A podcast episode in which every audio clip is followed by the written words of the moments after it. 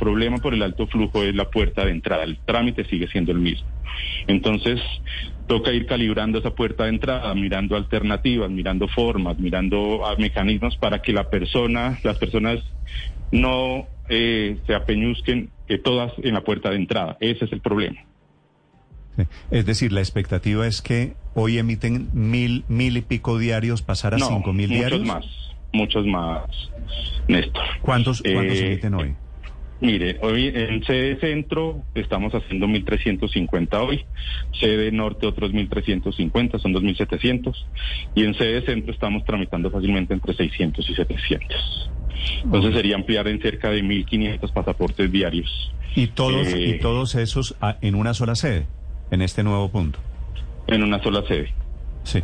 Doctor Fernández, cuando usted dice hay 500 o 600 mil pasaportes represados, ¿esos son personas que no tienen cómo viajar hoy? Eh, no es el tema, Néstor. ¿De dónde sale la cifra de los 600 mil o 700 mil?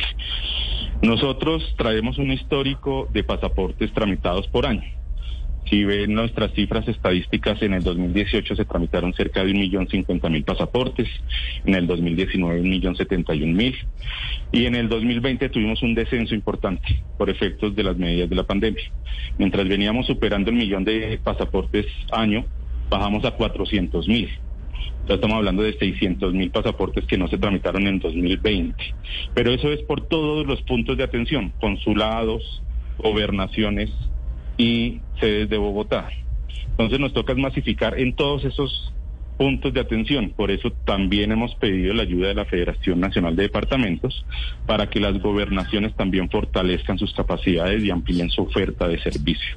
Hemos observado que muchas de las personas que llegan con imperiosas necesidades por sus viajes o por circunstancias muy particulares vienen de los departamentos vecinos, en donde pues eh, tienen las mismas dificultades y queremos ayudarlos a fortalecer sus capacidades y que todos podamos crecer al mismo nivel y solventar esto muy rápidamente. Para la gente, doctor Fernández, para la gente que está en este momento allí en la fila, que lo están oyendo, ¿cuál es el mensaje? El mensaje, Néstor, es eh, que le permitan a las personas que tienen la cita eh, de tramitarla en forma tranquila. Eh, este esquema de cita digital va a ser el que va a quedar permanente a partir de la próxima semana teníamos un inconveniente, Néstor, y es que cerca del 30% del agendamiento que se tenía se estaba perdiendo. Muchas personas agendan y no asisten a su cita. Eso es quitarle la oportunidad a otro ciudadano que puede tener urgencia de poder hacer su trámite de forma tranquila y normal. Entonces, el esquema de otorgamiento de citas a partir de la próxima semana se va a hacer eh, diario todos los días se va a liberar las citas que tenemos disponibles en nuestras sedes para el día siguiente. Entonces, pedirle a las personas que no pierdan sus citas, que piensen en aquella persona que de verdad la necesita y que con urgencia requiere tramitar su pasaporte. Y que va a haber disponibilidad de citas todos los días eh, para el día siguiente en la sede centro y en la sede 53 juntas. O sea, eso nos va a dar una capacidad de cerca de 2.200 citas diarias.